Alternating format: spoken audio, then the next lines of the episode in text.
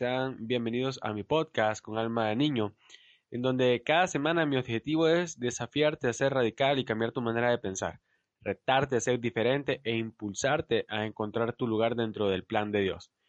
Mi nombre es Dixon Gabriel y para mí es un honor, un placer, un privilegio poder estar en este momento hablándoles a todos y cada uno de ustedes. Gracias por darme la oportunidad de entrar nuevamente en, su rutina diaria, sea lo que sea que estén haciendo, ya sea que estén haciendo ejercicio, yendo de compras, ah, esperando para tomar su transporte, en fin. No, nada más agradecido con cada uno de aquellos que, que apoya este proyecto. De verdad estoy convencido de que Dios tiene grandes cosas para cada uno de nosotros. Creo que es importante que cada uno de nosotros nos replanteemos nuestra vida como cristianos, nuestra vida como hijos de Dios, nuestra vida como uh, siervos o servidores de Dios. Es por eso que en el día de hoy, o en el episodio de hoy, quiero hablarles acerca de un tema que durante mucho tiempo en mi vida ha estado presente, que la verdad durante mucho tiempo mm, he venido pensando y repensando y volviendo a pensar y haciéndome ideas, haciéndome em, conceptos, eh, replanteándome eh, definiciones sobre lo que se trata vivir una vida eh, que agrade a Dios, que nuestra vida de verdad demuestre o dé señales de que nosotros somos cristianos. hoy en día mucha gente eh, dentro de la iglesia es cristiana ahí, pero cuando salen al mundo exterior, cuando están en sus trabajos, en sus casas, cuando van caminando por la calle, demuestran todo lo contrario. Entonces es bien importante que aprendamos a poder ser transparentes, a poder ser el mismo cristiano, el mismo líder, la misma persona que soy dentro de la iglesia, tiene que ser la misma persona que yo voy a ser en mi trabajo, en mi hogar, en medio de mi círculo de amigos, ya sean cristianos o no cristianos. Es por eso que hoy quiero hablarles acerca de em, ese estilo de vida, más específicamente acerca de la adoración y cómo nuestra vida debe ser una ofrenda para Dios y cómo nuestra vida debe adorar todo lo que Él es. Es por eso que al título de este episodio le puse adoración versus aceptación. La adoración que nosotros como hijos de Dios debemos hacerle a través de nuestra vida, nuestro servicio, o eh, someternos o apegarnos a un estilo de vida que dicta el mundo hoy en día para ser aceptados dentro de nuestro círculo social. Ahora, la palabra oración se traduce de cuatro palabras en griego. Te las, digo, no sé si estás tomando apuntes y espero que te sirvan. La primera palabra es proscuneo. La segunda es sebonai. La tercera es latreuo. Y la cuarta es eusebeo. Proscuneo significa besar la mano de, de alguien o de hacer cortesía significa hacer reverencia o es el acto de tributar un homenaje. Por su parte, Sebonai significa reverenciar con un fuerte sentimiento de temor. La Treuo significa servir, rendir servicio religioso o un homenaje. Por último, Eusebeo significa actuar piadosamente hacia alguien. Y no, no más, solo para ponerlos en, en contexto, y para poder sentar las bases sobre la idea que, quiero compartirles hoy, quiero mencionarles que es impresionante ver cómo otras culturas veneraban y aún hoy siguen venerando a sus deidades, a sus dioses. Por ejemplo, los antiguos egipcios rendían culto según el principio do u des, que significa ofrezco dones a cambio de conseguir mi petición, o bajo el principio do quia edisti, que significaba doy las gracias por los favores recibidos. Eso era lo que hacían los antiguos egipcios. Los sumerios practicaban una religión politeísta, significa que tenían varios dioses, con dioses antropomórficos que representaban fuerzas o presencias en el mundo.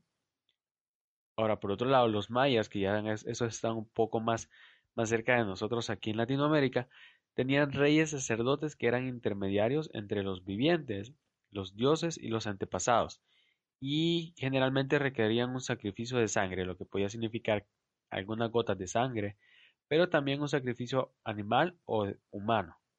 Por otra parte, los budistas no adoran ni hacen ofrendas a Buda, pero sí admiran y respetan cada una de las enseñanzas que él les da. Los hindúes tienen un culto llamado puja, que puede realizarse en un templo o en una casa, y se hace mientras ofrecen comida a sus dioses, queman incienso y le entretienen cantando himno. Tomando en cuenta que una de las ah, culturas que más dioses o deidades tiene es la cultura hindú. Y es aún mayor el asombro cuando vemos que estos individuos son capaces de defender su creencia. Cuando los podemos leer nosotros en los libros de historia o lo vemos hoy en día en los noticieros, cómo este tipo de personas prefieren y preferirían morir antes que negar su fe u ofender a sus dioses. Pero muchos cristianos, y bueno, bueno voy a retroceder un poco, cómo es increíble cómo estas personas preferirían morir antes que negar su fe u ofender a sus dioses. De ese tipo de, de, de, idiosincrasia, de ese tipo de pensamientos donde, donde proviene la, lo que es la llamada guerra blanca o guerra santa, ¿sí? Pero muchos cristianos, hijos de Dios, Hoy en día tienen mucho miedo a lo que las personas pueden decir de nosotros. ¿Qué van a decir mis amigos? ¿Cómo lo va a tomar mi familia? ¿Qué pensarán mis compañeros si se enteran de lo que yo hago en la iglesia? ¿O cuál será la reacción de mi cónyuge para aquellas personas que están cansados, que están casados, perdón? pregunta tras pregunta y cada una de ellas nos llena de temor conforme nosotros vamos avanzando y creciendo en nuestra fe. A veces intentamos razonar con Dios y decimos, Él sabe que lo amo. Él sabe que lo amo aunque yo no lea la Biblia en mi casa. Él sabe que lo amo aunque yo salga con mis amigos el fin de semana. Él sabe que lo amo a pesar de que yo sigo diciendo malas palabras día con día. Si no decimos lo que importa es la actitud. Sí, lo que importa es la actitud con la que yo lo hago, no tanto lo que yo hago, sino que la actitud. Nos damos golpes en el pecho creyendo que es lo correcto. Ahora, varias preguntas surgieron mientras eh, yo me hacía esta idea y, yo preparaba esto. ¿Y será el contexto? ¿Será la cultura? ¿Serán nuestras tradiciones? ¿Serán una vieja manera de pensar? La verdad es que no lo creo. Yo sé que tú sabes de qué me hablo. ¿sí? La pregunta que hoy eh, les quiero hacer es si los pusieran a elegir a ustedes entre adoración o entre adorar a Dios o ser aceptados en un grupo social, en un círculo de amigos, en medio de su comunidad o su familia, ¿qué elegirían? Porque nosotros no podemos adorar a Dios si buscamos agradar al mundo. Y si buscamos agradar a Dios, entonces tendremos que dejar de agradar al mundo. Y creo que esta frase lo define mejor. No puedes adorar a Dios si buscas agradar al mundo. Y si buscas agradar al mundo, entonces no estarás adorando a Dios. ¿Qué significa? Que se hace real lo que Jesús nos enseñó en Mateo 6:24. Ninguno puede servir a dos señores, porque o aborrecerá al uno y amará al otro, o estimará al uno y menospreciará al otro. No podés servir a Dios, a Dios y a las riquezas. En este contexto, en este contexto, en el versículo de Mateo 6:24 dice las riquezas, pero también se refiere al Dios que representaba las riquezas, el Dios Mamón. Entonces nos puede servir a Dios y a otro Dios, eh, con D minúscula. No puede servir a Dios y al mundo al mismo tiempo.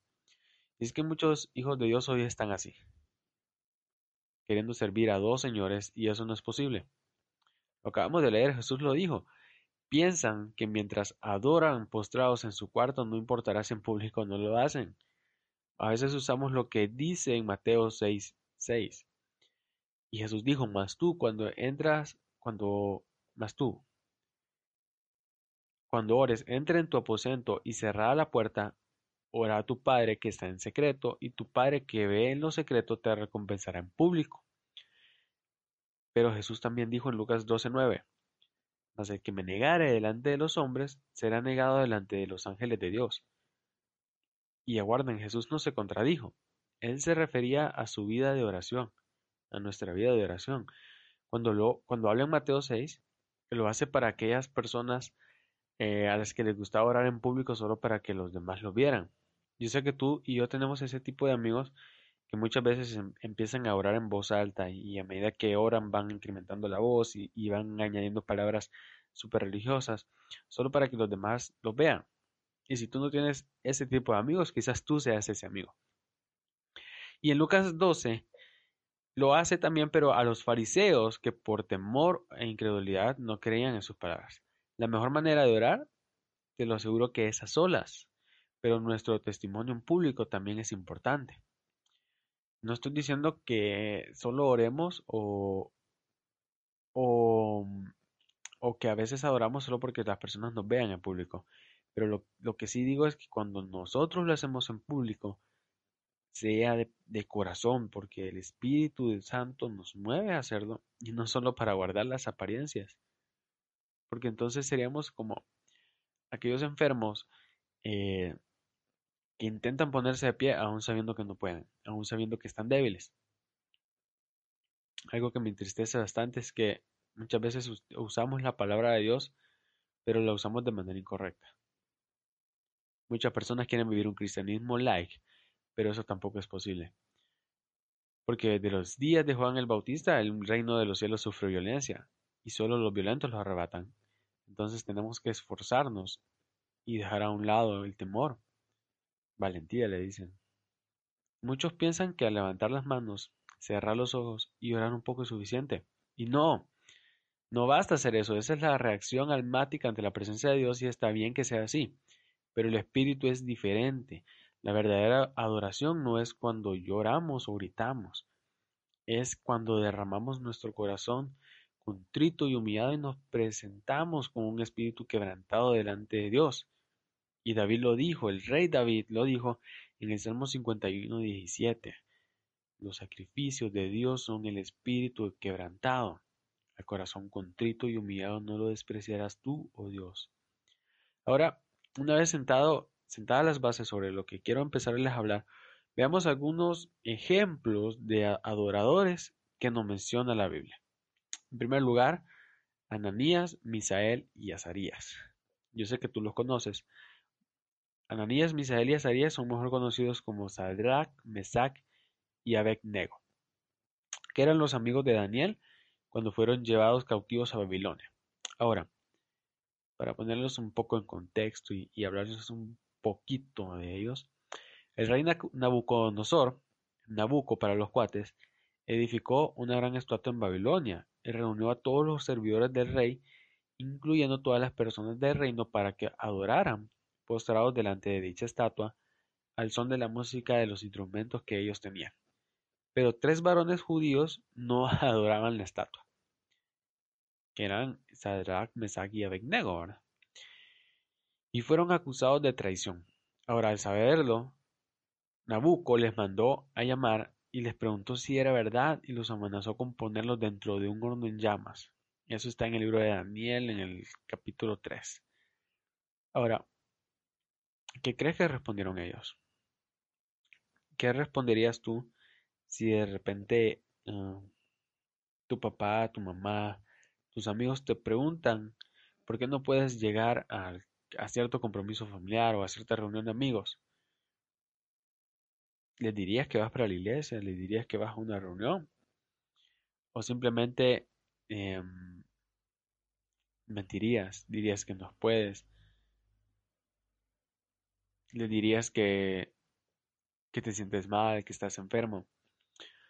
O sin duda alguna, tomarías aire, inflarías tu pecho y responderías que vas para la iglesia a adorar a Dios, a alabar a Dios, que vas a predicar, vas a evangelizar, vas a reunirte con tu equipo, vas a, a un grupo de crecimiento, a una célula.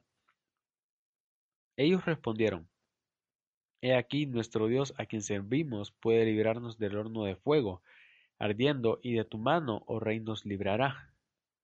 Entonces el rey los mandó a atar y a que los echaran dentro del horno de fuego. Pero la verdad es que ellos tenían un plan diferente para aquellos tres hombres. Después podemos leer en el capítulo o en el versículo 25 que Nabucco miró a los tres hombres caminando en medio del fuego y a otro que los acompañaba dice el versículo, el cual tenía aspecto a hijo de dioses. Entonces el rey al ver esto, alabó el nombre de Dios y a todas las personas, y todas las personas del lugar conocieron al Dios de estos hombres. Pero qué gran fe la de estos hombres, tan grande para preferir ser echados dentro de un horno en llamas, antes que ser adoradores a otros dioses. Y quiero, quiero animarte con esto.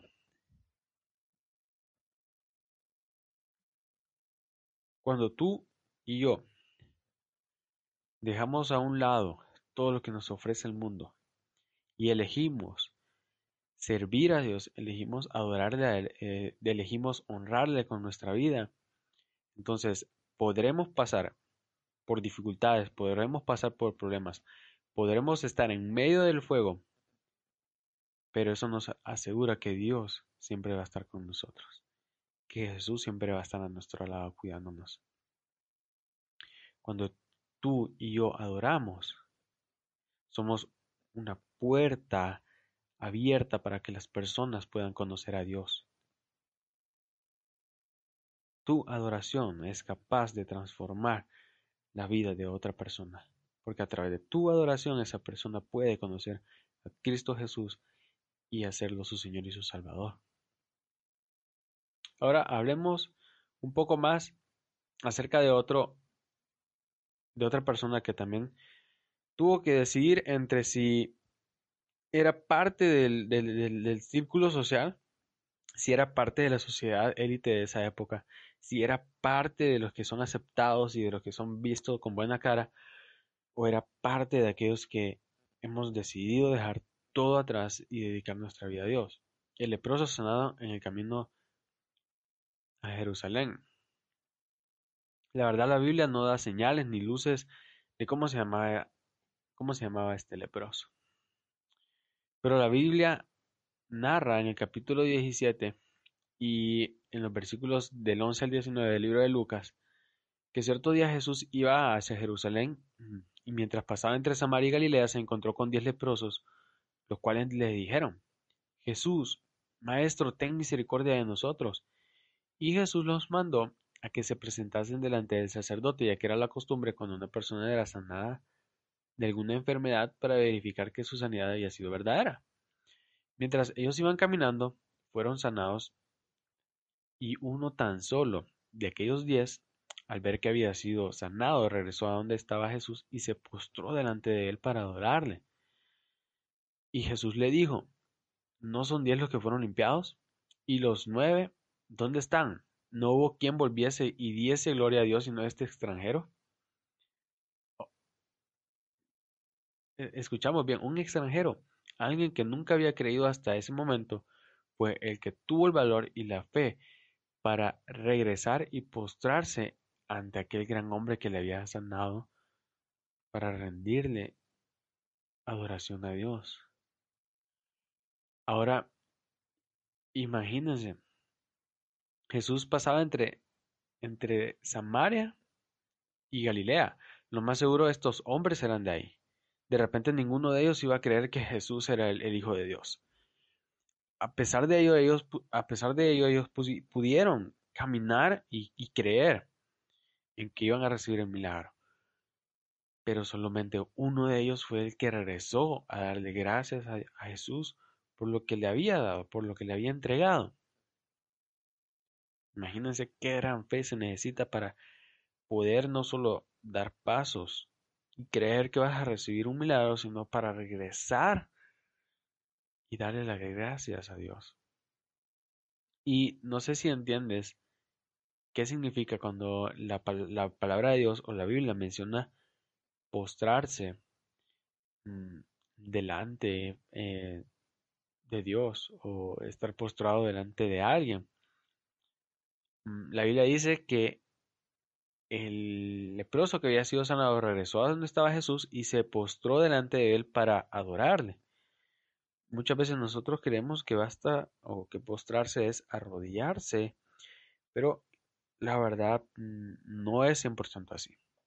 Y bueno, la verdad, en, a través del audio es un poco difícil ejemplificarlo, pero te invito a que lo googlees y seguro te aparece.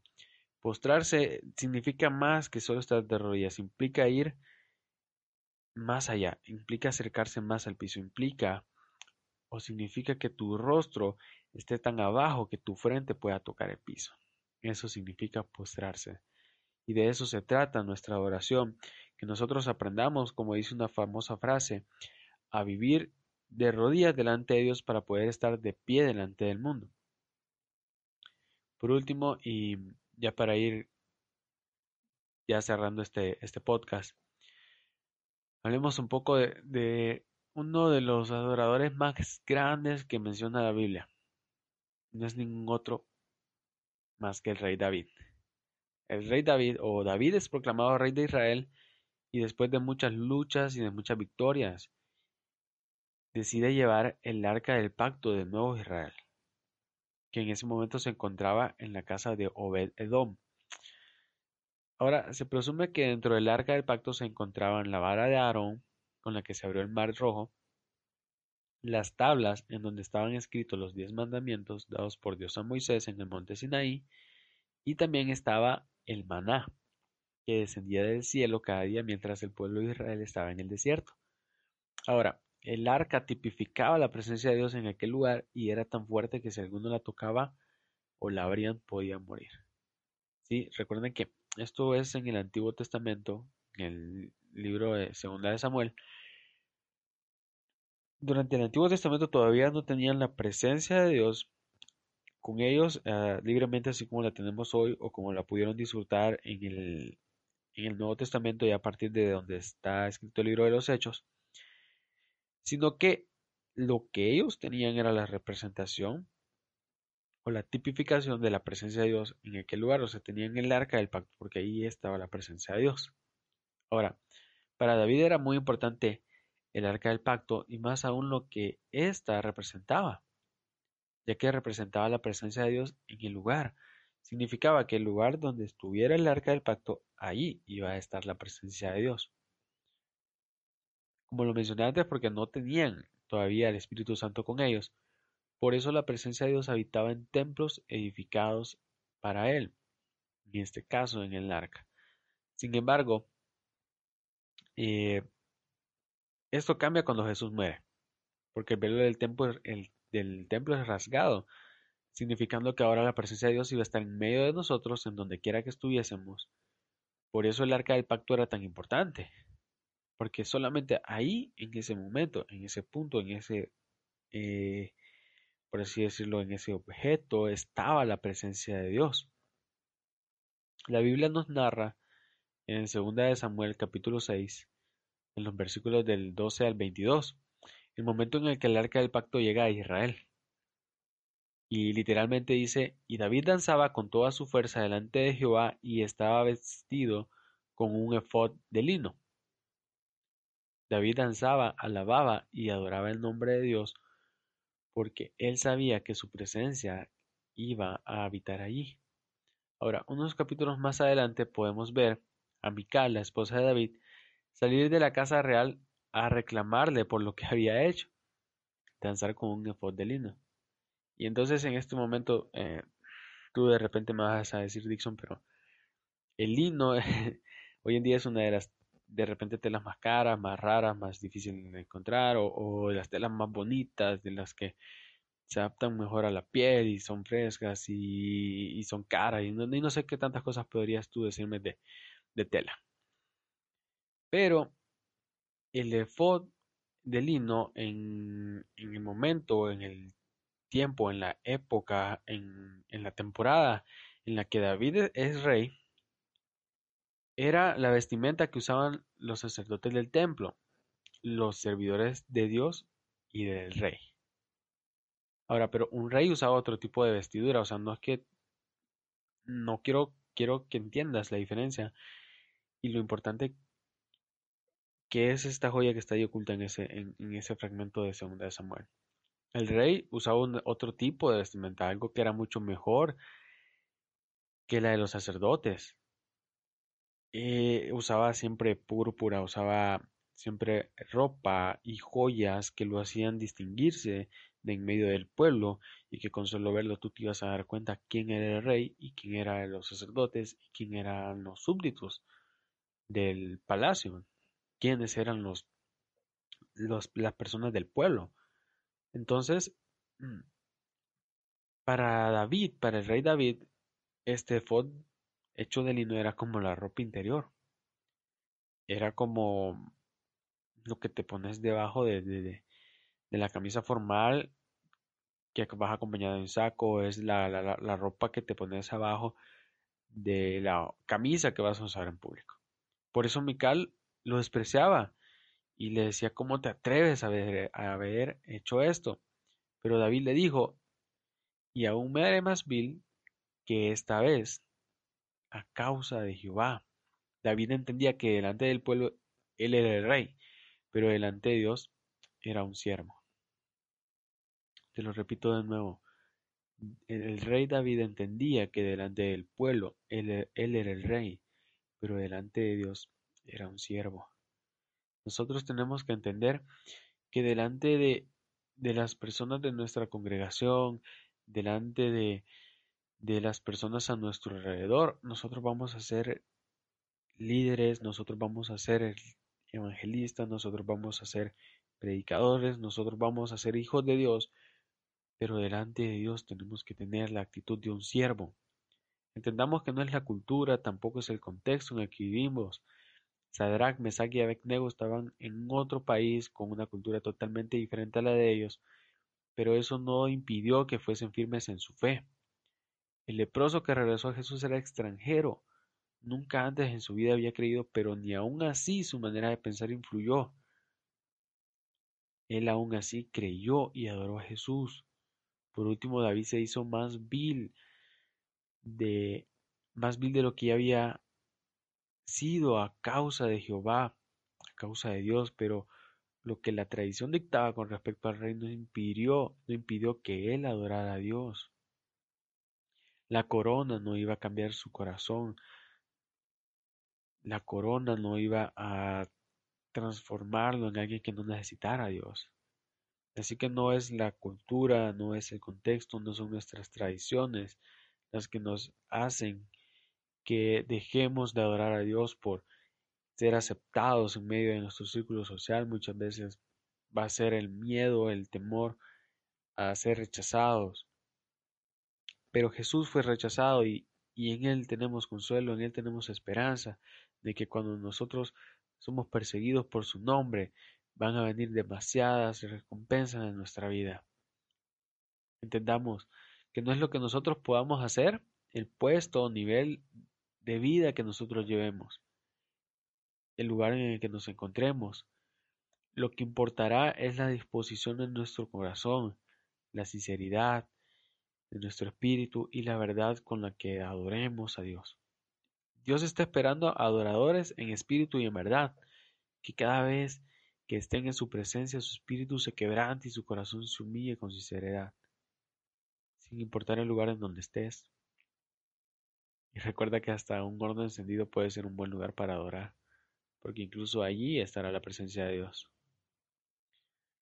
Así que déjame animarte a que esta semana, este tiempo, esta temporada de tu vida, este año nuevo, este 2020, nuestra actitud, tu actitud puede ser la actitud de un siervo de Dios, de un adorador, que sin importar el lugar en donde tú estés, en donde, a donde sea que vayas y en donde sea que te encuentres, que tú puedas darle gracias a Dios y alabar su nombre por todas las bondades que tú y yo hemos recibido.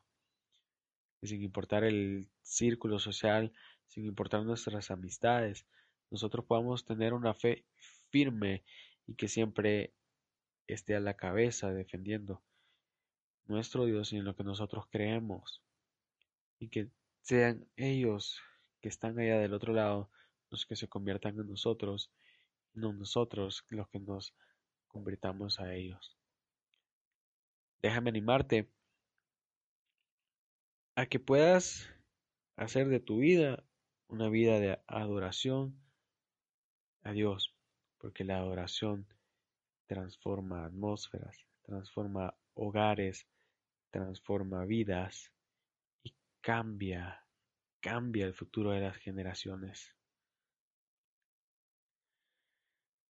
Muy bien, esto, esto ha sido el, el episodio número 4. De verdad, muchas gracias. Muchas gracias a todos los que escuchan este podcast. Y bueno, si de alguna manera este contenido te ha ayudado, ayúdame a compartirlo, a compartirlo con las personas de, tu equipo, con las personas de tu familia, con tus compañeros de trabajo, tus compañeros de clase.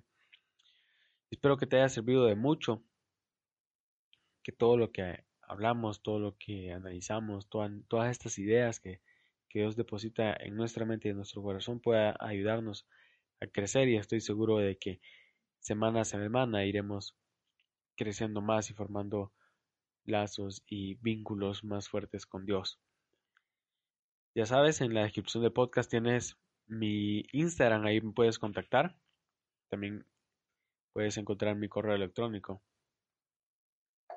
Dios te bendiga.